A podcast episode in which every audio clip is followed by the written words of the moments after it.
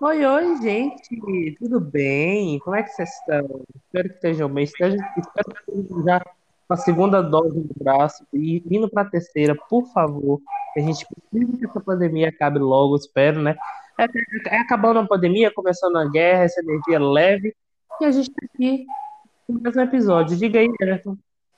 E aí, galera, tudo bom com vocês? Espero que vocês estejam maravilhosos. É, realmente, Matheus, é bom que acabe, que a gente torça que acabe a pandemia, né? Podia levar junto também esses antivacinas, né? Podia aproveitar, acabar a pandemia, acabar com eles, né? Enfim, né? Mas.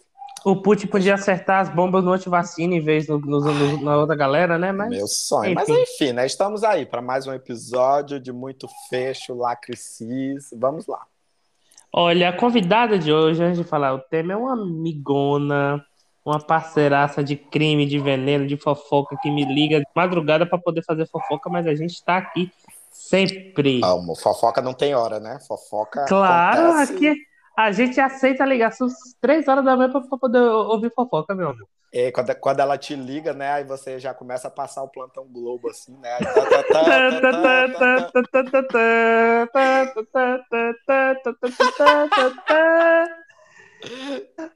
A pessoa que eu assino o plano Gold Platinum, né? Fofocas, a querida Thaís Santos. Tudo bem, meu amor?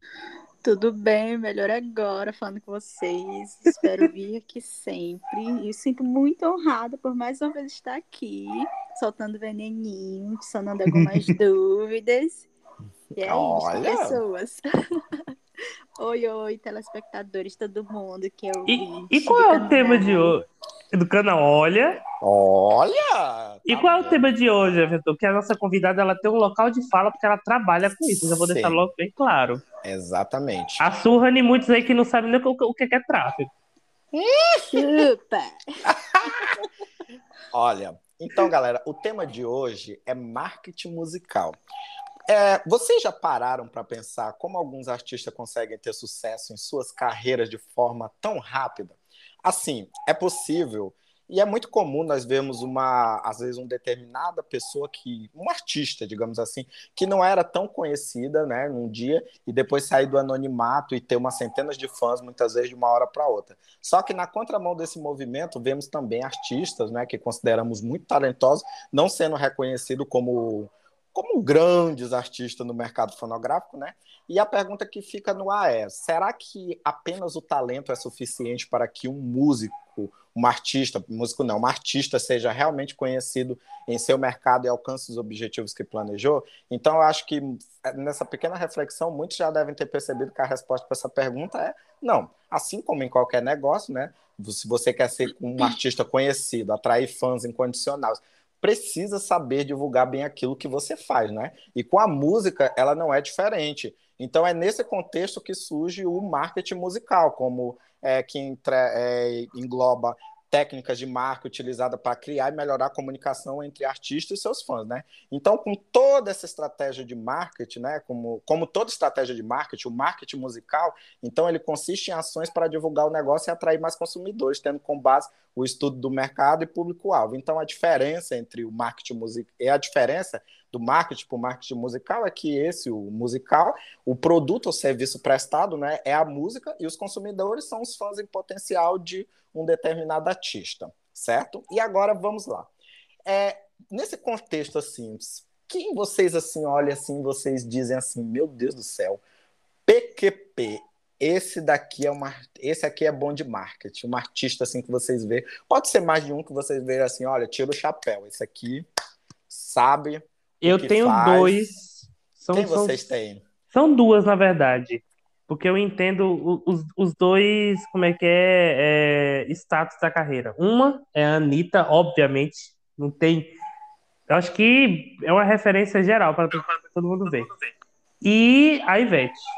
A Ivete, porque a Ivete ela tá naquele nível de carreira que, assim, nada mais abala ela. A mulher consegue ser isentona e ainda assim tá lotando, tá lotando show. Não é porque em que posicionamento, seja para um lado ou para o outro, é, é obrigatório. Hum. E você, Thaís, e você, Thaís? profissional Na... da área. Vamos ouvir, a, vamos ouvir a profissional agora. É, Na verdade, eu acho assim muito interessante até mesmo a estratégia de marketing da Rihanna. Por quê? Porque ela costuma trabalhar com a escassez no marketing musical. E ela joga isso a favor, até mesmo nas plataformas, porque a galera fica tão dependente daquela falta de lançamento que ela passa a consumir o trabalho dela. Então, eu acho assim muito interessante a forma que ela preserva a identidade de estratégia dela, mesmo ela não lançando algum conteúdo. E também eu concordo assim muito com a com o mercado visionário da, da Anitta também, porque ela é uma pessoa que ela está em todos os âmbitos profissionais da carreira dela e ela faz questão de participar, desde o planejamento inicial até o produto final. E a forma genial como ela que ela, ela ali menciona, né, é, mexe, movimenta o marketing dela é muito interessante porque ela não envolve apenas a equipe, ela envolve o público, ela envolve os fãs. Então, ela, de forma indiretamente, ela mexe com todos para que ajudem ela a fazer aquele, aquele marketing de forma despretensiosa, o que é muito, assim, interessante hoje para ela atualmente. Porque ela sabe captar um lead ali diferenciado que faz com que as pessoas se atraiam pelo produto dela, mesmo não conhecendo. Então, ela, ela faz isso de forma despretensiosa e acaba ajudando até. Então, eu acho assim muito genial a forma que ela conduz hoje em dia a carreira dela e a forma que ela conduz o marketing. E você, Everton? Então, assim, como para a gente dar, ficar, para não ficar muito repetitivo, eu vou dar um exemplo assim também fora desses nomes, porque eu concordo com os dois, tanto com o Matheus como com a Thaís, mas eu posso citar um exemplo da própria Madonna no seu, no seu tempo de auge, assim, sabe? Porque Sim. eu vejo ela que, assim, poxa, a mulher tocou em temas tão delicados que artistas da época é, porque, assim, hoje em dia a gente sabe que, querendo ou não, é um pouco mais fácil você trabalhar com militância dentro da música, né? Agora você imagina você tratar sobre temas sociais, você ir contra a Igreja Católica em plenos anos 80, né? E você a saber epidemia, fazer... A epidemia da AIDS e tudo Exatamente. mais. Exatamente. Então você, assim, tocar em pontos muito sensíveis que da época que muitos artistas não se arriscavam. E mesmo assim ela conseguiu construir um império musical tão grande nessa época. E ela era e, e, tipo assim as pessoas consumiam muito né? Tipo as pessoas amavam é sempre como passaram a consumir. Ela criou uma legião ela a, a ganhou uma legião de fãs né? Então eu vejo ela como muito marqueteira. Mesmo hoje em dia assim eu ainda vejo ela muito como uma visionária né uma marqueteira ela sabe ela cara ela ela sabe é, foi aquele tipo de artista no seu auge que ela sabia vender ela sabia prender a atenção do público o nome dela, ela soube, Sim. assim, fortalecer o nome dela, né? Para que hoje ela seja todo. Porque quando você vai ler sobre a história da Madonna, você fica passado de todas as coisas que ela passou e mesmo assim continuando vendendo horrores. Isso mesmo na época a mídia dizendo que ela não ia durar muito tempo, né? Que por exemplo que Cyndi Lauper ia durar muito mais tempo do que ela, né? No mercado musical, na questão de sucesso, enfim. E ela foi lá e foi contra todas as expectativas da época, né? E quebrou muitas barreiras. Eu acho isso assim muito interessante essa questão. E só pegando uma deixa é, sobre o que você falou sobre a manter né, no mercado, é, às vezes até o público mesmo subestima a forma de marketing que o artista joga, Sim. a forma de divulgação. Tanto é que a Madonna ela foi contra tudo o que o mercado propunha na época. Uhum. E aquilo foi o, o diferencial. Porque mesmo a galera hateando ela naquela época, ela levantou bandeira para todos os tipos de público, para todas as situações. E ela soube muito bem até onde ela iria chegar. Coisas que, às vezes, até o público jurava que outro artista iria denominar na área exatamente por isso, porque era uma explosão ali de momento de uma forma positiva. Mas eles não entenderam que aquela, aquela barreira que ela estava quebrando geraria muito mais frutos, consequentemente, lá para o futuro. É, a gente não pode esquecer, por exemplo, que é, no caso da Madonna, é, tem vários fatores até da época, de assim, a gente viu uma onda de artistas, por exemplo, que era sempre aqueles artistas que tinham aquela voz potente, a Madonna não tem uma Sim. voz potente. Tudo isso conta muito. É, aquela coisa da ousadia de usar roupas diferentes, tudo. E, e ela foi, por exemplo, ao, ao mesmo tempo que aquela roupa dela era, era, era tão diferente quanto, era, era algo dela, era a identidade dela, que ela chegava e falava, não, isso aqui é meu aqui e acabou. Tanto que começaram a aparecer as pessoas que tentavam seguir a onda dela, mas não, não, não conseguiam, porque a ousadia era dela. Exatamente. E aí, e, e, e, e aí tem um, um, princípio também que eu fico pensando também no contrário, que são aqueles artistas que às vezes eles se mantêm fazendo aquilo ali que ele faz desde o início da carreira, mas ele não abaixa a qualidade. O que é algo muito interessante também. Porque às vezes o artista. Não, é, eu não digo que ele não precisa. Óbvio que eu, que eu, que eu acho que todo artista ele precisa, Sim. o artista, qualquer profissão, ele precisa, como é que é, inovar. Mas a partir do momento que às vezes ele não inova, mas ele permanece a um nível de qualidade que ele construiu, que ele estabeleceu, aquilo ali já faz com que o público o respeite e o mantenha na, Sim, na, naquela posição. a imagem. Porque eu acho que um belíssimo exemplo disso pode se caber na própria Ivete Sangalo, que apesar de ela não, apesar, apesar de ela inovar e tudo mais, ela não faz tanta coisa quanto outros artistas, mas isso não quer dizer que ela não mantém aquele nível de qualidade de status que ela, que ela tem há mais de 20 anos. A mulher continua lotando stars e sendo a artista mulher mais cara do país. Isso é, isso, isso é muito forte, levando em conta que ela é uma mulher, que ela é nordestina e que ela vem de um local que, assim, é, historicamente foi moldado ali. Tem tudo isso também. A gente vê os artistas aqui do Nordeste que, que, que às vezes vão para a televisão e vai para o teatro co cobrar 500 reais. Ivete, Ivete, Ivete Sangala ainda não. Ivete Sangala ela cobra o show dela caro para o contratante, mas, mas, mas, o ingresso, por exemplo, ainda continua sendo barato. Ainda continua, ainda continua sendo acessível. E isso tudo faz muito parte da imagem que ele constrói, de uma popularidade, de tudo. Que ele pode muito bem colocar o, o show dele a 500 mil reais. Mas se o público que compra, ele compra de 25 reais o ingresso, para ele não faz a menor diferença para o contratante. Que é a imagem. Sim. Olha, eu acho que dentro desse teu contexto, eu me lembrei de um, é, da, da, de, trazendo dentro desses que eu consumo, eu vejo, por exemplo, muito que você falou dentro de Maria Bethânia. Porque, assim, ela basicamente, dentro daquela santíssima trindade dos anos de ouro do, dos, anos, dos anos 60, digamos assim, entre os anos 60 e começo dos anos não, anos 60, 70, um pouquinho no começo dos anos 80, cara, Santíssima Trindade Feminina, Betânia, Gal e Elis, né?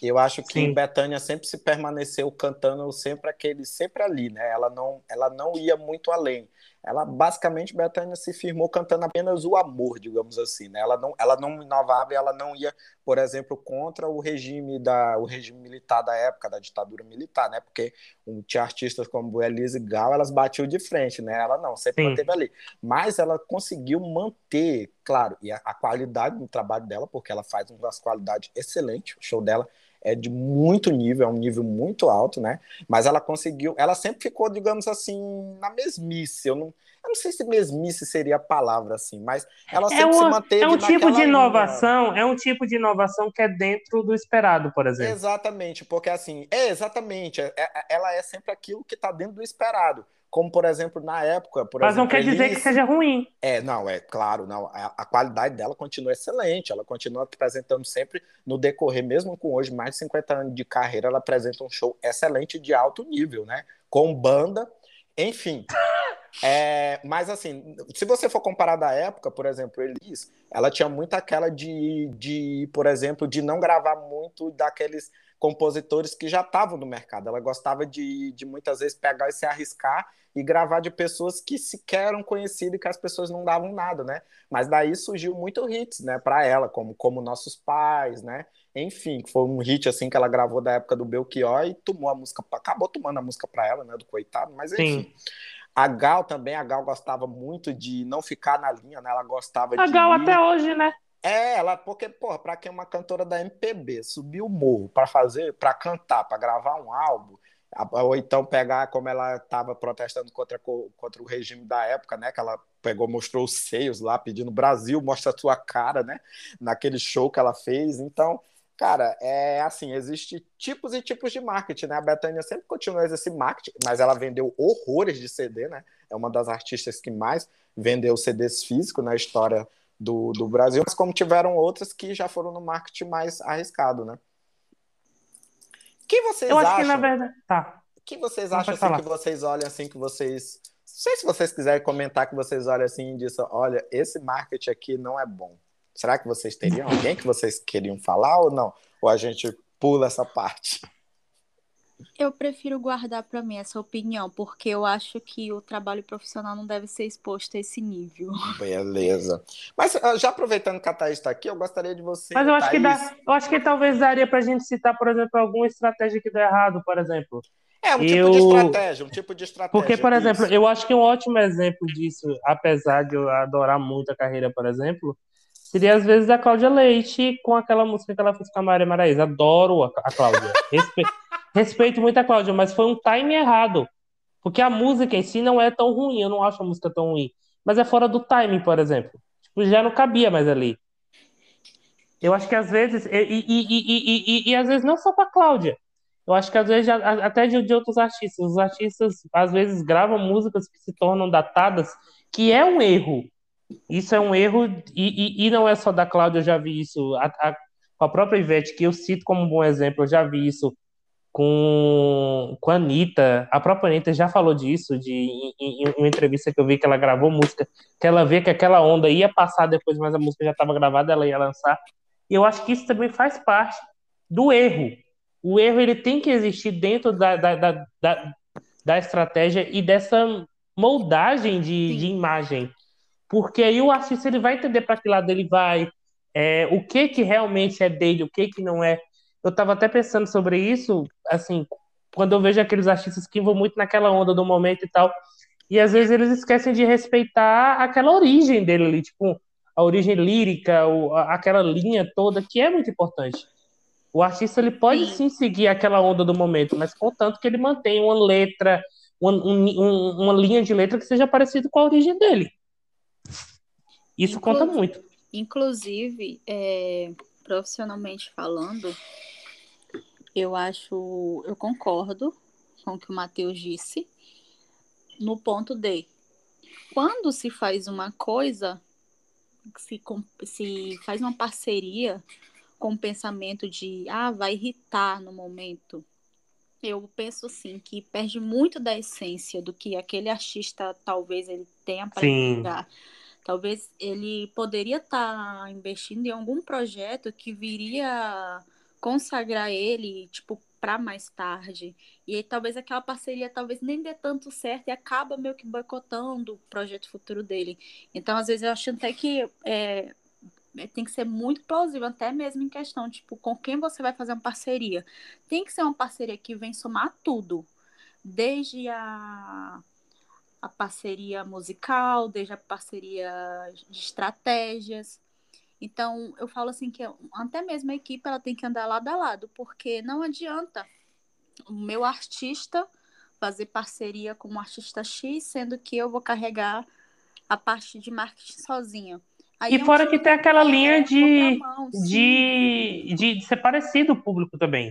Exatamente. Eu acho, eu acho que é muito irônico, desculpa tá, te interromper, mas quando a gente vê aqueles artistas que são completamente nada a ver, tá? Existe aquela coisa do ai, vamos, vamos ver o que que dá. E isso é legal. É só isso, basta. Sim, Não. e ocorre um desgaste grande, até mesmo para a própria equipe, porque a gente fica à mercê daquela situação. Então, eu acho assim que algumas parcerias devem ser repensadas antes de serem feitas. Porque eu falo assim que muitas das vezes é, é assim um, uma perca de tempo, porque talvez aquele artista vendo que aquela não foi tão boa, talvez ela não vai ele vai se frustrar enquanto aquilo não vai divulgar tanto, não vai investir tanto. Então eu falo, eu falo assim que em questão profissionalmente falando, aquilo foi uma perca de energia para aquele projeto. E às vezes a parceria pode até dar certo, mas tem que, tem é, que ser tem vista, que por exemplo. Assim... Não, e outra coisa, é, por exemplo, vamos dizer que a gente vai ver, sei lá, eu vou, eu vou citar algum exemplo bem distinto. Vamos, vamos imaginar, sei lá, a Pablo Vittar gravando com Bruno Marrone. Isso, isso não é uma coisa que vai acontecer do nada. Tem que se Sim. criar uma imagem de que o Bruno Marrone está entrando para essa linha e de que a Pablo Vittar está indo para o lado sertanejo. Não é tipo, surgiu do nada, pô, música sertaneja com, com música pop. Não é assim. Tem que se criar um universo para isso, para ver como entra, para ver como é aceito, para ver se isso pode acontecer. Sim. Exatamente, Nossa, porque Eu senão tô, ela eu tô parecendo o profissional, né? Incrível. parece um efeito manada. Que a pessoa tá indo para uma parte de interesse onde convém e acha que vai dar certo. Então, Sim. É porque é aquela, né? Tipo assim, tem umas. É, é- você vê até um, um monte de parcerias que você fica olhando assim, é igual como a Thaís falou, às vezes é perda realmente. Aleatório, Perda de energia, tão porque você fica quanto assim- aquele meme do Ronaldinho no meio do nada. É, você fica, você fica assim, meu Deus. Agora, só uma coisinha assim, complementando o que o Matheus falou sobre a questão de estratégias erradas. Olha, eu gosto muito de Cláudia Leite, me perdoe, mas eu acho que ela é muito perdida no marketing dela, gente. Eu não consigo. Eu, eu acho E assim, ela tem muito- boas intenções, porque as Não, músicas, na, na- é- na maioria das vezes, não são ruins. As músicas não são ruins, mas a- as estratégias que são ruins. Exatamente, mas o problema é que, sei lá, ela, eu, eu gosto muito dela, mas eu não consigo, sabe? Eu não consigo ver uma, uma coerência. Eu acho que às vezes ela tem um potencial de irritar muito bom, mas a, a marketing dela ali, as estratégias são, são péssimas, né? Mas enfim, enfim, né? É, É uma outra- justamente isso de montar um- uma coisa, porque muitas vezes a Cláudia, ela, a, a Cláudia, assim como outros artistas, que agora até nem me vem na cabeça, alguns dos sertanejos que eu já vi por aí, por exemplo, que às vezes querem tentar uma linha de, de, de artistas, eu acho uma linha artística, como o Luan Santana, por exemplo, há algum tempo atrás, que não faz mu- muito sentido se não for construído. A música fica boa, o ritmo é bom, a coisa fica boa, mas, porra, aquilo ali não foi construído para aquilo ali, foi do nada. Ninguém, tipo assim, não existe. O artista não vai pensar hoje gravar uma música do nada e olha, olha, gostei dessa letra, vou gravar aqui do nada, uhul. Não é assim, a gente sabe que não é assim. O público também não é tão idiota. Exatamente. E puxando até mesmo a, um, a uma deixa que a gente comentou lá atrás. A Anitta, ela é muito sagaz enquanto a isso, porque ela Sim. observa a tudo Ela- e ela percebe o que o povão quer. E, E ela constrói, e né? exatamente, ela constrói a narrativa dela em cima daquilo. Tanto é que, um exemplo disso mesmo, voltando aqui pro Luan, que Outra, outra que faz atrás, isso é a o Ivete também. sim, o marketing dele estava totalmente avulso, não estava coerente com o que ele é, trabalhava. E hoje em dia você já percebe que depois que ele teve uma viradinha de chave, Uhum. enquanto a isso, hoje a gente já consegue ver um projeto grande, um projeto bom, um projeto trabalhado, que a gente vê de fato que aquilo ali veio um, um feedback bom, até mesmo em questão para mídia, porque ele conseguiu adentrar numa realidade bem mais que o público estava querendo ver dele. Então ele meio que começou a jogar essa presença de marketing até mesmo com o público, que foi muito interessante para ele, para ele ter essa, esse retorno. Outro, outro artista também assim que eu acho muito interessante, assim uma sacada genial que para mim é uma das melhores e maiores do país, que é o do Gustavo Lima. Eu acho o cara sensacional em tudo, em tudo, em tudo, em tudo. É, desde Menos no pessoal, claro. Amigo, detalhes, por favor, vamos ser profissional. Eu, profissionalmente falando, ele é impecável. É A gente finge, vai. Profissionalmente, ele é impecável. Isso é verdade, Ele é verdade, tem é verdade. Ele tem uma estrutura musical, ele tem uma estrutura marketing muito construída, de acordo com o que a sociedade quer. Então, ele entrega tudo. Você não consegue ver uma reclamação enquanto E é querendo ele. ou não, é a identidade dele aquilo ali. Sim, eu acho muito interessante, porque ele sabe usar o tráfego na forma correta, ele sabe Ih, usar gatilhos o aí, ó. orgânico na forma correta. Então, eu acho assim interessantíssimo. É, Comparado só, aos trabalhos dele an- anteriormente, hoje em dia eu falo assim que ele tá numa melhor fase, literalmente, em tudo, porque tudo ele tem conseguido entregar impecável. E para você ver o gerenciamento, né? Porque, tipo, há uns tempos atrás, eu lembro quando tinha aquela música negócio de bota cor de couro, sei lá, alguma coisa assim. Eu falo assim, você vê, você vê dois Gustavo Lima, né? Você acaba vendo dois, porque, cara, o, mar, a- o marketing musical entrou de uma. Ele soube trabalhar o marketing musical de uma maneira tão excelente que você vê que foi, assim, uma virada, igual como o Thaís falou, foi uma virada de chave, assim, na carreira dele para melhor, né? Você vê assim, pô, dois Gustavos Lima, né? O antes do Sim. marketing bem feito e depois do marketing bem feito, né? Porque Gente, hoje ele construiu um império e realmente ele é impecável em tudo, né? Menos no voto, né? Mas no resto ele é impecável, né? Não, eu acho que é aquela, eu acho que é aquela de, por exemplo, quando o artista ele quer se estabelecer no mercado e ele quer de uma certa forma ser respeitado, não perder nada, ele vai para o caminho de, por exemplo, ó, eu vou trabalhar até certo ponto, eu vou fazer uma coisa de qualidade, eu vou, eu, eu vou manter a minha imagem daquele jeito, e eu não vou precisar estar aqui me matando de trabalhar, fazendo 500 shows, mas ainda assim eu vou estar ganhando pra caramba. E a gente, a gente vê muito isso, por exemplo, quanto, quanto mais o artista é veterano, mais ele vai se tornando mais velho na indústria, mais ele tem que se preocupar com isso. Porque ele não é mais novidade. Não adianta ele ficar lançando features nem nada muito diferente, porque não, não vai gerar.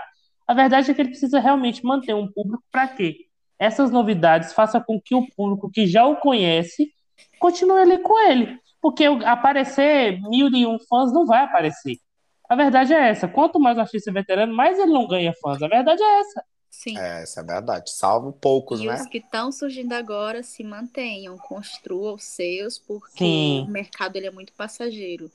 Se Exatamente. Se não tiver um bom plano, um bom planejamento, vai tudo por água abaixo. Porque muitos dos eu vejo assim, muitos dos artistas agora que estão iniciando, que conseguem irritar de uma forma despretensiosa, elas não conseguem agarrar as oportunidades que elas têm. Porque elas ficam muito deslumbradas com, com tudo que está rolando. E é normal. Porque ela nunca viveu aquilo, é algo novo. Então ela tenta viver aquilo tudo de uma vez. Mas só que elas acabam esquecendo que elas precisam manter aquilo de alguma forma. E às vezes elas não investem, elas curtem bastante o que recebem, aquilo vai muito rápido.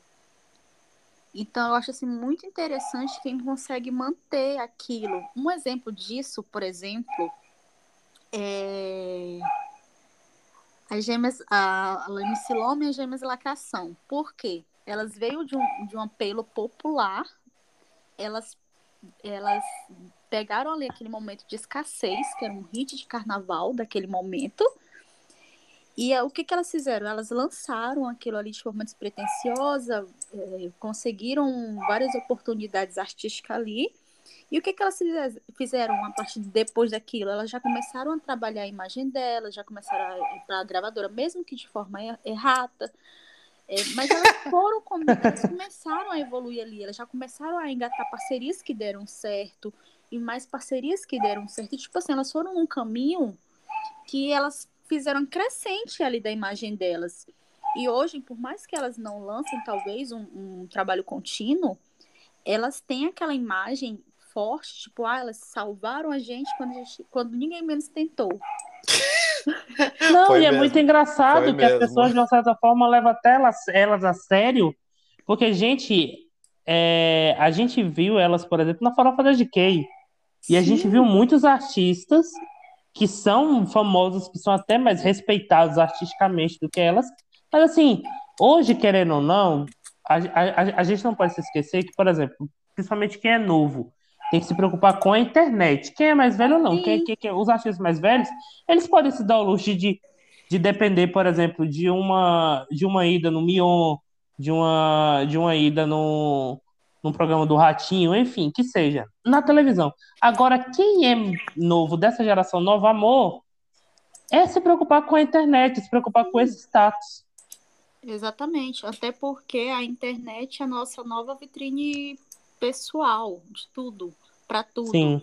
E olha só, só, só, só antes de coisa que antes de tu engatar nesse tema, Thaís, que era justamente o que eu queria perguntar para você comentar, eu acho muito bacana essa questão de lembrar, por exemplo, do que o Matheus falou, só para não perder o fio, da, por exemplo, do quando a Ivete lançou O Mundo Vai, gente. Não foi aquela música de milhões que a Rita, mas pô, mas foi pro público que já está acostumado com ela, né, a consumir ela, e foi o feio, e não à gente. Toa, e não à toa que, que, que estourou a bolha, porque é, assim, foi. No carnaval, as pessoas ouviram o Mundo Vai de uma maneira que todo mundo sabia que aquela música era de Ivete Sangalo e todo mundo se interessou. Gente, de foi, norte a sul do país. Foi uma sacada de coisa, né? Agora, já perguntando agora, Thaís, que eu sei que você ia entrar, para que você comentasse um pouco sobre o impacto da internet no marketing musical, porque você praticamente vive tudo isso, né? E aí você Sim. começou agora disserte um pouco pra gente, nós meros mortais. então, o meu trabalho como analista de marketing é planejar, é, estudar tudo que o mercado propõe, como está o mercado atual, o que o mercado está oferecendo, é o famoso anteninha do artista. Hum. Então eu faço todo o filtro e em consenso com os mesmos e com a equipe, porque uma andorinha não faz verão. Então a gente senta e eu falo, olha, isso aqui é o, é o que a gente pretende, a gente tem um prazo estipulado para tantos dias. O que, que a gente pode fazer durante esses dias para melhorar o que já vem sido feito, sendo feito? É, a gente estuda ali em conjunto, vê o que é melhor para para o artista, porque a gente também tem que respeitar o limite do artista, porque nem todos os artistas estão tá nesse meio de internet. Então, a gente, como marketing, tem que fazer, tem que tirar leite de pedra, a gente tem que extrair o máximo que a gente pode, a gente tem que criar toda uma narrativa para o artista ficar incluso a esse meio, mesmo que de forma pouca, mas a gente tenta sempre inserir ele de alguma forma neste meio, porque o público está ali para ver eles. Então, a gente sempre vai estudando isso, né? E o, o impacto da internet hoje em dia, ela, eu falo assim que ela é um, um ponto assim muito chave principal, até mesmo como eu tinha falado aqui agora há pouco, ela é uma vitrine pra gente. Porque é ali onde tudo acontece, é ali onde a gente tem uma métrica do que está rolando, é ali onde a gente vai divulgar, é ali onde a gente vai conseguir tudo que a gente precisa, né, para o trabalho acontecer. É ali onde a gente vai, de fato, colocar o que a gente quer em prática. Então, muito, é, muitas das vezes eu vejo assim muita gente se fechando para esse meio que é tão necessário atualmente. Então, eu sempre busco estar tá sondando tudo que está rolando em todas as plataformas, mesmo aquelas redes sociais que todo mundo julga que ninguém usa. A gente está sempre tentando atender a todo tipo de público, sempre está tentando conversar tudo ao mesmo tempo, para não deixar nada passar batido, porque a gente se vê isso de uma forma muito necessária, incluir todos os tipos de público, conversar com uma linguagem única, independente se a pessoa usa ou não, há quem use. Então a gente sempre está de olho em questão nisso, em questão na métrica de, de análise, de, uma métrica de, do que pode ser usado para tráfego mensal, se pode ser usado, se, se o fluxo for bom. A gente faz até mesmo análise de feedback, o que, que o público está querendo, o que o público não está gostando. A gente sempre faz esse repasse para o artista. e o artista fala assim, nossa, então isso aqui tá legal, ótimo, então vamos incluir isso. Nossa, isso aqui não tá bom, então vamos melhorar nisso. Então a gente sempre está de olho nisso para poder construir um, novo projeto futuro cada vez melhor, né? Até mesmo para estar tá com uma linguagem bem mais didática para o público, para o público conversar também com a gente através daquele projeto. Mas, assim, o que geralmente você já trabalhou para diversos artistas, enfim, você não precisa citar nome, mas assim, que, que você acha? É, o que, ah, porque acho que chega a determinados momentos que eles são, devem, você já deve ter se deparado, eles serem contra, né? Dizer assim, ah, não sei o quê. Sim. Qual é a maior dificuldade, assim? O que que muitas vezes gera esse impasse, muitas vezes, dele não querer, assim? É o preconceito contra a internet? É não gostar da internet? Assim, o que que você você poderia explanar assim alguma experiência sim, sem citar nomes e tal? Sim, como eu falei, há divergência sim, a gente sempre está respeitando esse limite do artista, porque nem todos são dessa era né, de internet. Sim. Mas há uma grande dificuldade sim, mas a gente, como marketing, está aí para isso, a gente tem que ser criativas, a gente tem que fazer formas e, e N possibilidades para que há uma interação neste meio, mesmo que seja de pequena ali situação com o artista e com a gente, né? Mas a gente, assim, o que a gente consegue extrair, o marketing faz aquilo ali virar uma coisa grande. Então, até mesmo em questão de conteúdo, se o artista gravou uma quantidade mínima, a gente transforma aquilo numa coisa grande para que aquilo gere um conteúdo em grande escala. Então, qualquer coisinha, a gente fala que não é desperdício, a gente aproveita tudo. Porque há uma. Eu fico imaginando aquele story único gravado ali, você, você faz virar ouro. Exatamente, exatamente isso, sim. Tanto é que eu falo que hoje aquilo ali é preciosíssimo, cara. É um conteúdo. Se a gente consegue conseguir uma coisinha, a gente fala, cara, isso aqui é perfeito. Perfeito. Mas, mas tu já chegou, Thaís, a ver assim, artistas que nasceram dentro da era da internet se opondo a isso? Sim. Já, né? Tá. Aí é que dá raiva, né, amiga? Aí que, eu acho que esses Já. dão mais raiva, né? É isso que eu ia falar, porque os antigos você, você, você ainda pensa, ah, não, pelo menos isso é justificativa, né? Mas tem aqueles que nascem nessa, né, nessa coisa e ficam, ah, eu não quero, eu não quero fazer imagem na internet porque eu sou Sim, diferentão. mas eu até entendo que muitas das vezes alguns artistas, eles até dominam a linguagem da internet. Só que atualmente, assim, o medo do cancelamento em si é tão grande que eles não têm essa, essa dimensão em querer se expor. Hoje em dia eles preferem Ah. manter na deles, a, a famosa inserção daquela situação. E eles acabam jogando pra equipe. Mas tem gente Ah, velha que também se isenta, amiga. A gente sabe bem disso. Como, como também tem uns veteranos que nem oração, jejum não dá jeito. Não é? Enfim, né? Quem sou eu para julgar? Já julgando.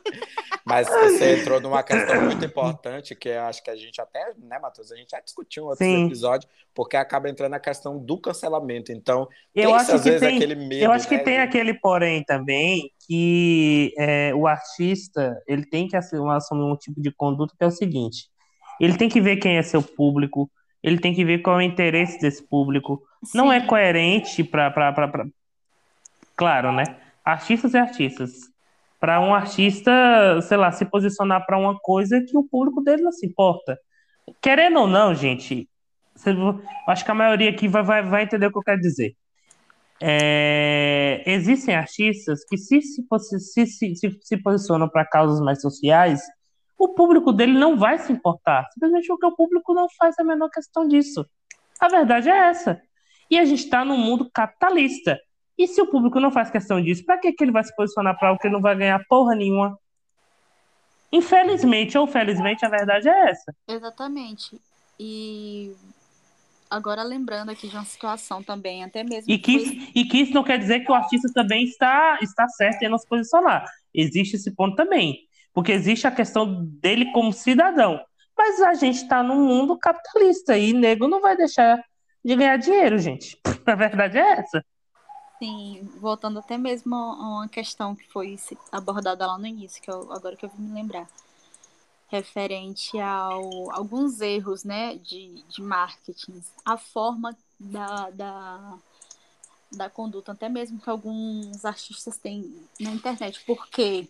Porque eles não têm esse consenso com a equipe. Então, eles acham que por eles serem donos das redes, eles têm domínio para falar tudo. E às vezes Sim. aquilo acaba indo contra a contramão de todo o planejamento que aquela equipe teve. Talvez a pessoa não queria, não queria expressar aquilo, mas ela não teve a didática correta para expressar o que ele Sim. queria falar. E aquilo acaba saindo de uma forma errada. Tanto de um lado quanto do outro, né? Sim, exatamente. E a equipe tem que se desdobrar, em- assim, desdobrar, não é desdobrar, já fala, né, que é em dobro, mas enfim, sou muito pleonasmo. mas tipo, ela tem que se desdobrar naquela situação para tentar corrigir aquele erro que às vezes poderia ter sido é, Evitado. A Thaís sacar. É aqui, gente. A gente tá no ao vivo, a Thaís caiu, já já ela volta. Sim, caiu, caiu, caiu mais que muitas carreiras ao decorrer do tempo, né? Porque o tempo levou. Mas, enfim, fala. Ai, mas essa questão que ela estava falando era muito interessante, né? Você achar que você é o dono da rede, né? Mas sem ouvir a equipe, ter aquelas questões, né? Eu acho que quem trabalha por detrás, igual como Thaís, deve passar umas raivas, né? Eu acho. coisas. Eu fico imaginando a gente que é fã de muitos artistas, a gente acompanha outros artistas, a gente vê aquela coisa perfeita e tal. E quando a gente vê a realidade, a gente fica tipo, porra, tem muito, tem muito mais além. E ela voltou. Foi, é verdade. Pode continuar, a senhora tem a palavra novamente. caiu aqui. Caiu. Mano. É ao vivo, a gente. Caio, Catarina. A, a senhora tá caindo mais que o ano de 2017. Ai, desculpa. Deixa quieto. Eu, gente, eu, eu me perdi. Alguém me retorna? Você tava falando. Fala, Everton. Do, da questão do. Do, do, do... do planejamento. Ah, é sim. das redes, das redes Sim, que as pessoas Que às vezes, É, que e às vezes o artista fala uma coisa e aí ele não queria falar aquilo, mas aí sai para culatra, enfim. É, só concluindo o que eu tava falando. É, então, assim, eu acho é até bem caótico mesmo, porque acaba caindo para essa pressão acaba caindo para nós do marketing, porque a gente que tá ali na frente é como se o, o rating se não fosse pro artista, a gente que tá ali recebendo aquilo gratuito. Assim, um, um- um filtro real do que acontece. O cancelamento vem pra gente primeiro. Então, o- às vezes a gente até poupa o artista enquanto a isso. Não, de boa. Só não entra hoje, pelo amor de Deus. Não entra, não faça mais bem. Não meu amigo, por favor. Aí a Thaís senta assim, você vai postar isso aqui sim agora. Ai. Você vai perdão. colocar essa camiseta branca agora, você vai, você vai- você vai usar uma Eu maquiagem leve. Eu quero Você na minha vai dizer, mesa. Quem me conhece hora. sabe. É igual aquele meme assim, dizendo você vai fazer sim. Eu- Quem me conhece sabe, quem te conhece sabe. e eu sou muito exigente. Eu falo, tal hora eu quero tal conteúdo. Te vira, beijo. Falou. Olha! A mulher que manda. Eu gosto, Ah. eu gosto que é o artista que paga, mas é a pessoa do marketing que vai lá e manda. Eu gosto assim. mas, mas, mas, Thaís, esse horário Se o feminismo marcou- for legalizado, esse tipo de cena será, será comum. Mas Thaís, se, se pro horário que tu marcou de mandar de volta, for horário de jejum, por exemplo, o que é que você faz?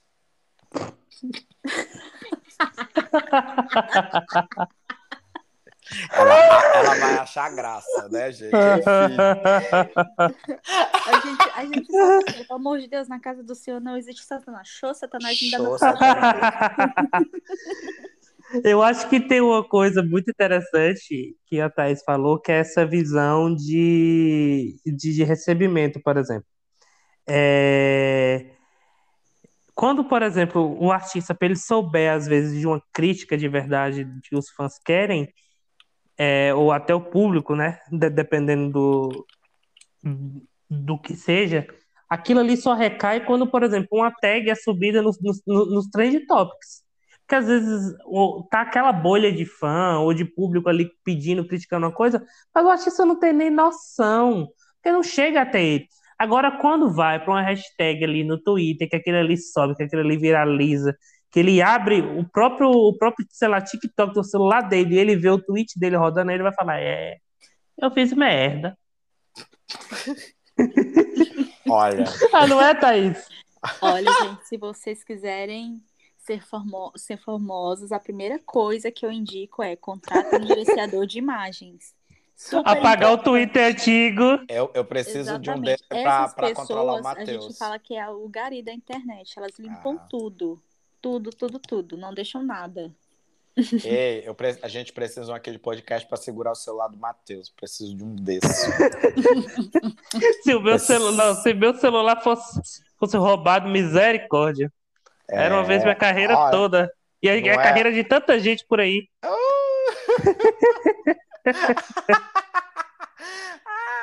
Olha, Tem Thaís muito produtor cultural que tem muito, tem, tem muito produtor cultural aí que ia se lascar, viu?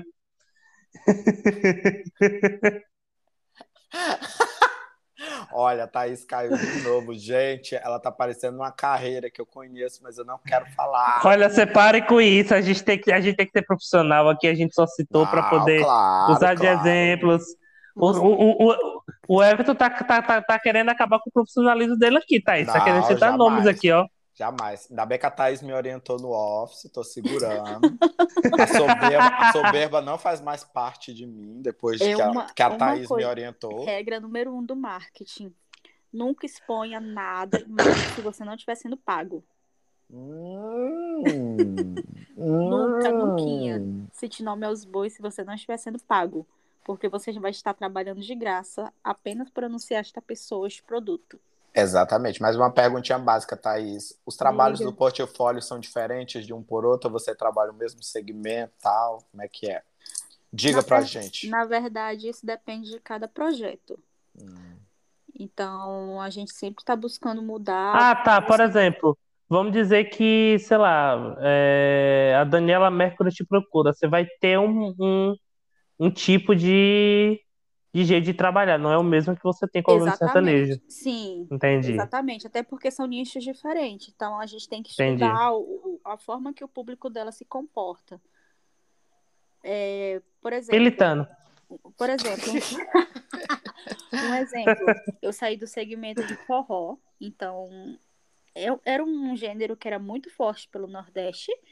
Mas quando eu vim para o, o, gênero sertanejo, eu tive que me atentar que é um gênero forte, em tese, em centro-oeste e sudeste.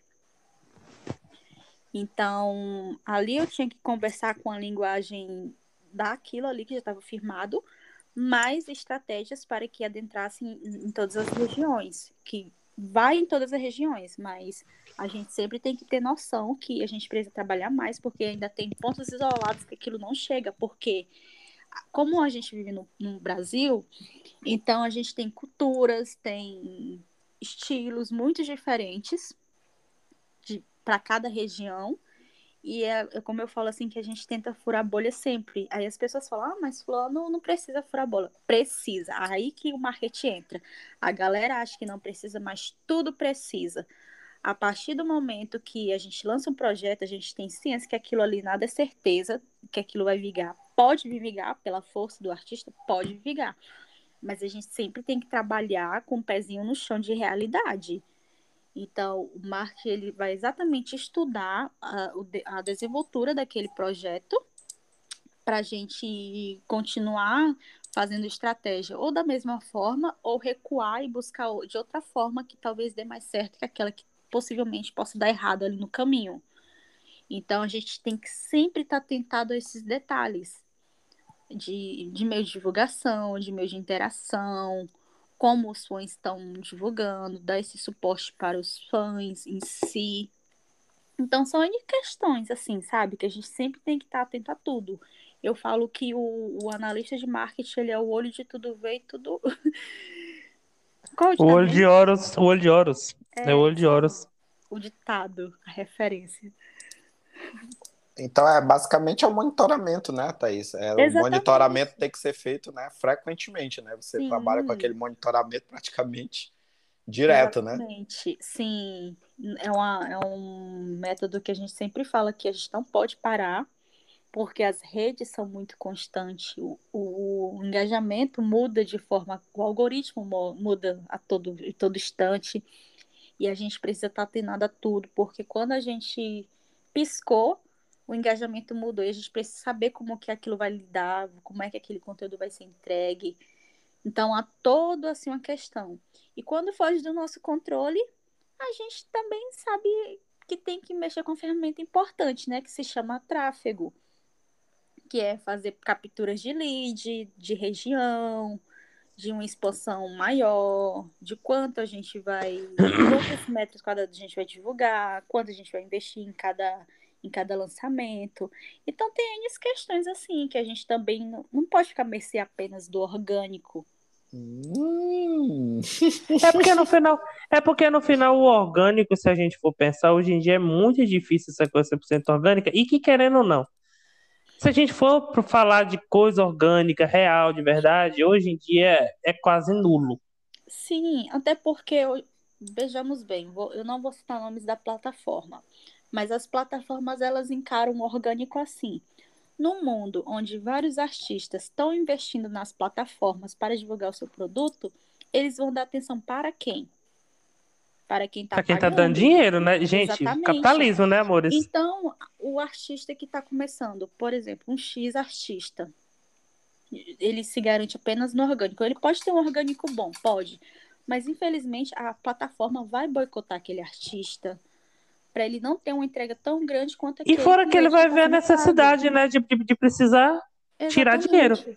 É isso. Exatamente, mas ao meu ver, ainda eu vejo assim muito artista que eles eles se garantem muito nessa condição, mas eles não investem pesado. Eles podem ter uma estratégia orgânica muito boa, que às vezes muito, muitos muitos meios de comunicação andam lado a lado. Mas isso, só isso não, não, não é garantia de nada. Então, eu acho que eu, eu, eu, eu acho, eu, acho que essa, eu acho que essa fórmula só funciona mais para artistas mais veteranos. E olhe lá. Não, mas porque, eu... os, porque os mais novos, se eles arriscarem isso, era uma vez. O ah. veterano não. O veterano já tem carreira mesmo, então ele pode ser, pode falar, não, deixa lá. Olha, Agora, os, os mais novos. Pode falar, Everton. Essa questão que a Thaís falou, isso remete até a um episódio que a gente fez, de um tempo, acho que no, na temporada passada, não lembro, sobre aquele título, no meu tempo só existia música boa, né? Que a gente Sim. relembrou a questão do marketing, porque, tipo, é, era o que acontecia naquele tempo que o rádio dominava, que era o rádio que determinava se uma música era hit ou não. O rádio é a Globo. É, exatamente, porque assim, é, até um artigo que eu trouxe para o podcast, que ele, que ele faz um levantamento, ele dizia, gente, não se iludam. Quem, to, quem, quem ficava em primeiro lugar nas rádios não é porque o artista era bom, tinha qualidade, era aqueles artistas que tinham mais condições de bancar o marketing, de pagar, de liberar a verba, entendeu? Era aqueles que dominavam, não era? Porque tinha muitos artistas bons também que não conseguiam alcançar o topo da rádio, entendeu? Então era aqueles que mas tinham em compensação, investir. Mas em compensação, não, era, não era necessariamente. Vem e fora que qualidade. tinha esses artistas que vendiam muito disco, mas nunca pegaram o primeiro lugar em rádio. Exatamente. Até hoje a gente vê muito, tipo assim, tem artistas, por exemplo, dos anos 2000, que pegaram sei lá, seus 10 milhões, seus 15 milhões de discos vendidos, mas conseguiam o primeiro lugar tipo, na sua cidade, pronto, e acabou. Ou em determinadas épocas. É, porque, tipo um, assim, se você não Um ótimo exemplo disso é a própria Ivete Sangalo. Ela nunca, eu acho que a Ivete nunca chegou a pegar um primeiro lugar em rádio total no Brasil todo. Ela pegava tipo em Salvador, uma coisa ali aqui, mas pra ela pegar o primeiro lugarzão ali fechado, nunca. Nunca ah, rolou. Olha, por exemplo, a, a Elis Regina, no tempo que era era do ramo, que dominava as rádios da época, como por exemplo, quem domina hoje, por exemplo, sertanejo, igual da mesma força que era o sertanejo. Nem no seu auge, no seu melhor momento, ela conseguiu pegar, eu acho que no máximo que ela pegou foi um primeiro só nas rádios porque ela não fazia esse investimento pesado como outros artistas. E aquele artigo, e o artigo que eu peguei, ele até elencava os artistas que faziam investimentos, o famoso, digamos assim, gente, jabá. jabá né? Porque na verdade era quem, quem, quem tinha quem dava um retorno financeiro que ali. faz patrocínio, aquela isso, coisa que, exatamente. e que querendo ou não, não é errado. A verdade é, é essa, não é errado. Porque assim, as pessoas tinham o costume de colocar ah, porque naquele tempo as músicas que ficavam em primeiro lugar as que tinham qualidade. Não é isso, era os artistas que ficavam em primeiro lugar, independente de ter qualidade ou não, era aqueles que o ter a maior. Eu não queria falar jabá, mas é jabá. É o jabá, gente, digamos assim. Não, não mudou muito, não. Mudou que agora migrou para as plataformas também, que tem muita gente aí que paga jabá para pegar primeiro em plataforma, então até em, em lança uma não, música em determinado não é nem gênero. Não é nem o primeiro, né? Mas é, é isso que eu ia falar. playlist gospel. eu só lembro do Drake, eu só lembro do Drake, quando é, ele lançou exatamente. aquele álbum. E tinha música dele que tava na playlist gospel, gente. É, Bizarro! A, a, divulgação tava pesadíssima, mano. Eu falei, gente, até dentro das igrejas. Amém. nem, nem, nem As igrejas, as igrejas, as igrejas ouvindo rap, hein? Ei, nem Thaís ia pensar numa estratégia tão ousada Louvado como essa. Louvado seja. Cuidado com, cuidado com, com os jejum por aí, viu? Uma coisa assim muito interessante que foi abordado sobre isso, sobre o jabá, né? Hoje, infelizmente, Felizmente não, porque a pessoa precisa ser é, inteligente em tudo, não tem mesmo questão de estratégia. O sertanejo, ele é o gênero assim que ele já foi um, um, um gênero minoritário, mas é. hoje ele é um, um, gênero muito unido. Muito, muito, Isso. muito unido. É a classe sertaneja, eu falo assim, que ela não tem um defeito por conta disso, por ela, por ela ser unida. Então, é, é muito complicado um artista atualmente de outro gênero, se ele não tiver um marketing muito bom, pegar o primeiro lugar, seja do que for, porque é, até pegando o gancho de uma entrevista aí de, de uma empresária, que o Matheus vai saber de quem eu vou estar falando, Sim. que ela falou, se eu pago pro meu artista uma posição X na rádio, o, o empresário do sertanejo vai lá e compra a rádio. Então, assim, Sim. fica muito difícil competir com esse gênero hoje em dia. Porque não tem como. Então, é aquele negócio. Você precisa fazer um, uma estratégia para você garantir os seus. Porque para competir hoje mais é impossível. O mercado. O único que se assemelha hoje em dia ainda um pouco disso é o axé. E olhe lá. Sim, olhe e, lá. E uma coisa assim, que falar sobre desunião, né? Hum. Pegar o forró. O forró ele é forte, porque no passado ele era unido, mas hoje em dia a gente percebe Sim. que hoje ele está criando vertentes para outros estilos, como piseiro, entre O outros. brega funk e tudo. Sim, então, tipo assim, tá sendo criadas vertentes, porque, tipo, a gente percebe que não tá sendo mais forte. Hoje em dia o forró, ele não tá sendo tão em evidência, porque os artistas de forró, eles estão tentando se adequar ao mercado. O É que é aquele muitas vezes o erro, que foi aquele, Exatamente. foi aquilo que eu falei. De manter uma, uma essência. Porque o axé, por exemplo, ainda consegue muito isso. Exatamente. A gente, a gente viu isso ano passado, gente. Exatamente. Um A gente viu também. Ivete e Cláudia Leite juntas ali numa live. Falaram, Outro- bora ganhar juntas. Outro ritmo que eu falo, assim, que sofreu muito pela desunião foi o ritmo calypso em Ah, si. eu já ia falar, bicho. O ritmo Sim. calypso em si, eu falo assim, que ele tinha tudo. Tudo, tudo, tudo, tudo pra ser um, um, um gênero musical como o forró. Que, tipo assim, hoje em dia se mantém, se mantém, claro, mas ele não é tão forte, mas porque ele já foi. Hoje se mantém por causa de um nome só, né? Que é a Joelma. Unicamente. Exatamente, Só mas que tipo o- assim, só ele, que o nome ficou muito acima do ter um- ritmo, né? Uma ala muito Sim. grande no mercado por eles ter furado muito a bolha. Então, assim, pra ser um. Naquela época, eu falo assim que eles não fizeram nem muita estratégia de marketing em si, porque foi tão orgânico, foi tão assim surpreendente, que hoje em dia, é, para você fazer uma estratégia em si para esse ritmo é muito complicado por conta disso, por conta dessa falha na Matrix lá no passado. É porque aquela coisa, é porque aquela coisa. É porque aquela coisa, foi o que o Everton falou. O nome da, da Joelma, por exemplo, prepassou o nome do Calypso. Sim.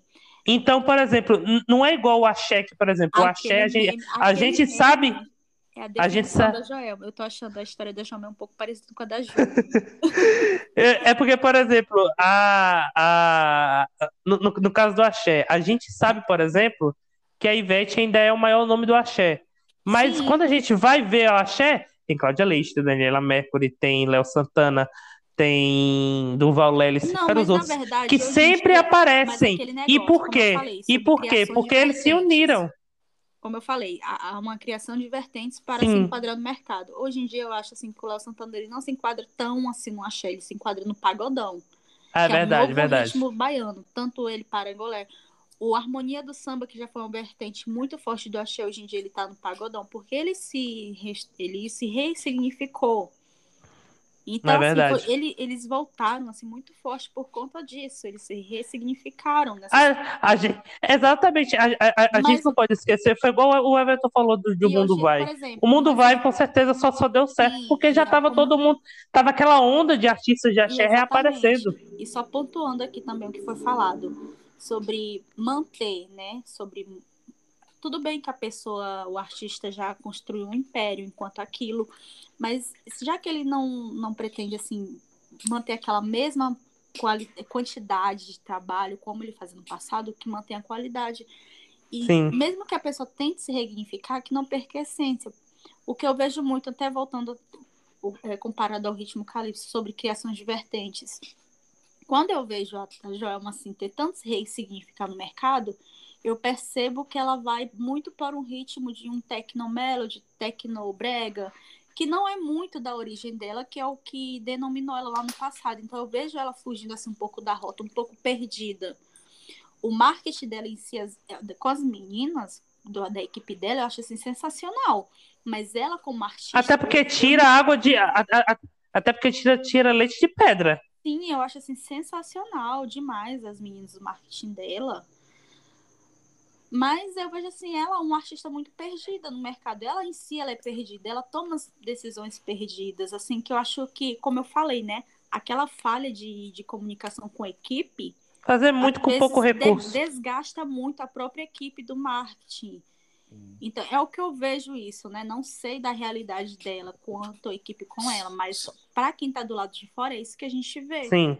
Só que esse ritmo, né? Só que o problema é igual como a gente, como tu falou, Thaís, o problema foi na matriz. Lá atrás, esse foi o problema que o ritmo não se firmou.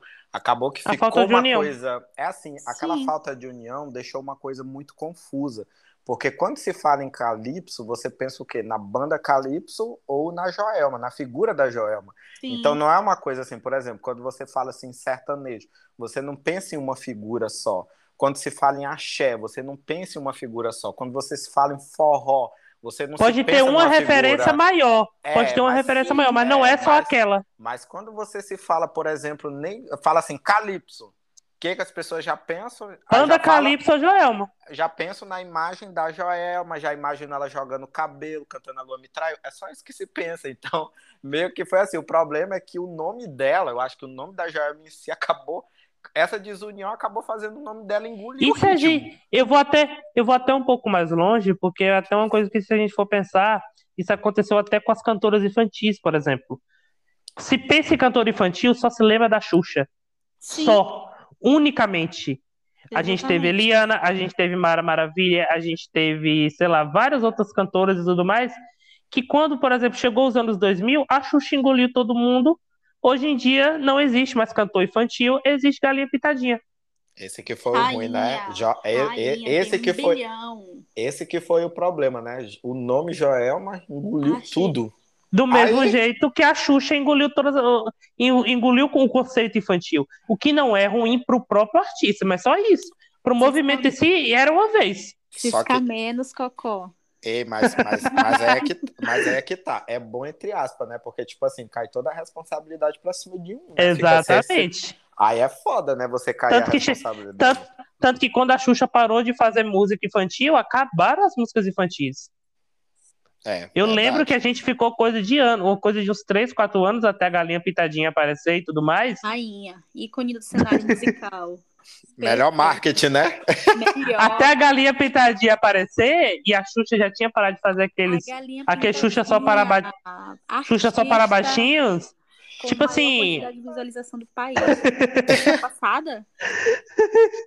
Até, até a galinha pitadinha aparecer, amor, era só Xuxa. E aí É. chegou um ponto que hoje em dia nenhum artista infantil aparece mais, não rola mais. É, é, a- e é E é igual o Calypso, o Calypso não existe mais, só existe Joelma. A gente, a gente E a própria Joelma não consegue su- sustentar isso. Não, e a gente fica esperando um bom e velho Calypso só de quem hoje em dia? Só de Joelma. Não tem como tentar esperar de mais ninguém. A gente fica ali esperando E um é igual a maioria do público, e, e, e, e é igual a maioria do público com as músicas infantis. A gente pode até lembrar que a galinha pitadinha existe.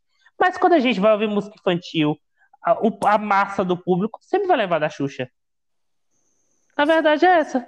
Enfim, o nosso tempo tá estourando e a gente, nossa, gente, a gente conversa muito. E ainda mais pra poder criticar os outros, né? Ah, falar mal da vida dos outros é ótimo. Depois a gente pega assim na língua, chega e faz. "Tss, Quem somos nós? Olha, Thaís, muito obrigado por você ter vindo aqui mais uma vez. A gente agradece. E agora o espaço é todo seu. Divulgue suas redes sociais, peça jobs, tudo aí agora é seu, ó. Todo seu. Nossa, primeiramente eu queria agradecer, né, esta oportunidade para O falar cachê é o muito óbvio, caro, né? para falar o óbvio. que nós somos importantes nessa bagaça. Que a gente sim é fundamental nessa bagaça. E quem fala que nosso trabalho é fácil, que vem fazer no no nosso lugar.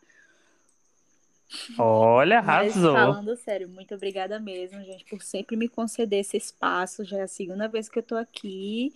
E muito honrada, né, por ser convidada. Porque se eu fui convidada, porque eu falei bem. Oh, meu Deus, muito obrigada, seu. E eu Divulgue suas redes sociais, diga se tá preenchendo o cadastro. Mais vezes para pedir a terceira música no Fantástico, tá? Muito global. E para quem quiser me seguir lá na- nas redes sociais, me sigam lá, Thaís Santos Underline. E é isso, me sigam. Eu sou biscoiteira, mas ultimamente eu ando meio off, porque o trabalho me exige bastante. Mas sempre que eu posso, tô lá postando um biscoitinho, umas coisinhas aleatórias. Manda jobs. Manda jobs, ó.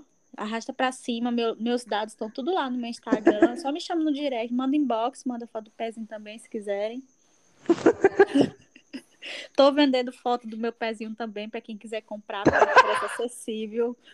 Para derrubar o Matheus nesse olifante deles, tá? Olha, você pare, viu? Eu Separe. vocês não querem vender meu peixe, tô aqui fazendo meu marketing. É o mar... marketing pra ela. Não é? Arrasta pra cima que a gente conversa no preço do inbox. Ó. E você, Everton? Gente, queria agradecer primeiramente a Thaís, não, primeiramente a Deus por mais um dia. Aí depois a mim mesmo por ter vindo aqui. Brincadeira, gente. Brincadeira- brincadeiras à parte. Thaís, foi muito bom lhe ver. Assim, é sempre bom quando a gente vê pessoas é, que têm propriedade para falar. Fica, eu acho que o episódio sempre fica muito enriquece, enrique- enriquece o podcast, né? O E episódio até se a gente vem. erra, a, pessoa vai lá e corrige, isso é Sim, ótimo também. Mas assim, é ótimo quando tem pessoas da área. Foi muito bom assim essa- esse compartilhamento de conhecimento, apesar de que no Office a gente sempre com- comenta, né? Mas assim, eu acho que a Thaís ainda De uma maneira mais ainda- escrachada, talvez. É, mas faltava um pouco né, de a gente expor um pouco, né, esse lado do marketing para o nosso público aqui. Muito obrigado. Espero que espero que você venha mais vezes aqui. Minhas redes sociais, gente, são as mesmas de sempre. Tive que voltar para o Instagram porque o Matheus me obrigou. Tá? Sim. É arroba Everton Já tava na hora, né? De Twitter e a pessoa Instagram. Com profissional, amado. Ah, mano, eu tava cansado, tava querendo dormir, mas ele me obrigou, tava cansado de- das redes sociais ultimamente. Mas enfim, tava fazendo igual certos clientes veteranos seu, Thaís. Não quero, não quero internet, não quero. Sou da velha guarda, não quero. Inclusive, se vocês quiserem me contratar para administrar as redes de vocês, estou aqui a trabalho. Logo, gente. logo, deixa só a gente Logo, conseguir logo. uns patrocínios. Sim. A gente vai conseguir uns patrocínios lá, o Bolsonaro vai mandar lá do Ministério da Cultura. Da Lei Aldir Blanc. Enfim, é isso. Beijo, pessoal. E aproveitando, gente, aqui o espaço, vacinem-se, fora Bolsonaro e Lula livre. É nóis. Uh! Ah, bom, gente. Chega, vou ter um orgasmo aqui. É isso, gente. Até semana que vem. Siga o podcast, arroba nada demais podcast. Me siga no Instagram, arroba match.gif. Me siga no Twitter, no Twitter, arroba matchgif. Tem um link lá no, no, no, no- Twitter se vocês quiserem assinar uma coisinha lá. Tá bem interessante, tá? Conteúdo bem interessante. E é isso, gente. Até semana que vem. Beijo!